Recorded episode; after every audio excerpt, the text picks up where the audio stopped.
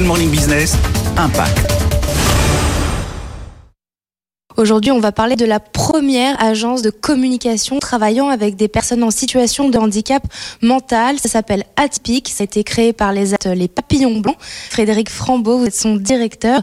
Quand ça s'organise exactement? Travaille en binôme entre des directeurs de création, directeurs artistiques qui travaillent dans des agences de communication et qui amènent du travail à nos travailleurs en situation de handicap, qui les aident dans leur quotidien, qui les forment et qui les font monter en compétences, ce qui reste la mission principale de, de notre ESAT et de notre structure au sein de cette ESAT.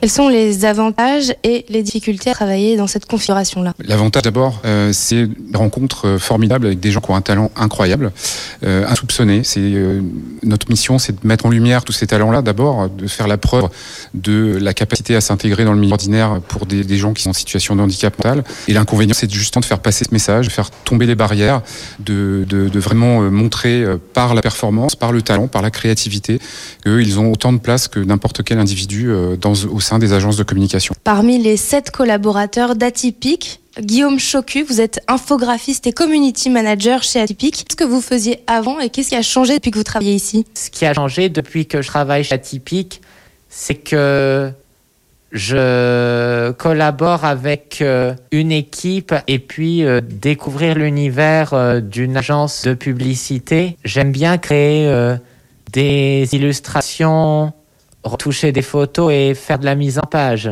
Atypique priorise sa mission d'accompagnement vers l'emploi et souhaite servir de modèle à d'autres associations et sensibiliser les annonceurs.